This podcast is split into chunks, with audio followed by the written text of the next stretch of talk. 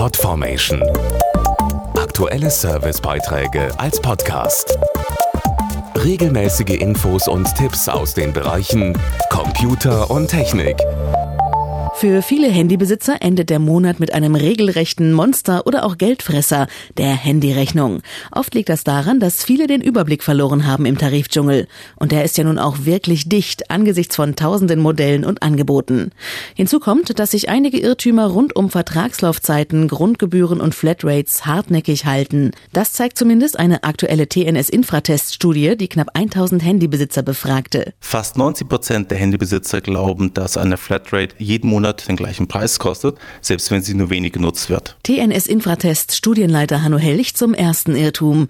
Mittlerweile gibt es auch Flatrate-Tarife ohne monatliche Grundgebühr, bei der der Kunde nur das bezahlt, was er tatsächlich nutzt und wo bei einem bestimmten Limit nicht mehr weiter kassiert wird. Etwa drei Viertel der Befragten glauben, dass Handytelefonate in andere Länder sehr teuer sind. Auch falsch. Mittlerweile bieten schon mehrere Mobilfunkunternehmen solche Anrufe zu Inlandspreisen an.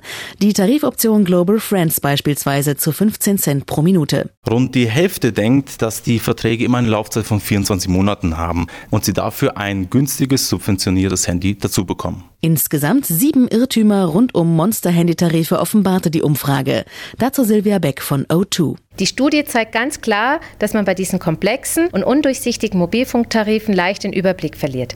O2 hat den Wunsch nach den einfacheren Tarifen berücksichtigt und vor einiger Zeit umgesetzt, beispielsweise mit einem Tarif ohne Vertragslaufzeit, ohne Grundgebühr und ohne Mindestumsatz. Der Kunde zahlt nur das, was er auch verbraucht und dabei sind die Preise für Telefonie und SMS einheitlich. veilig.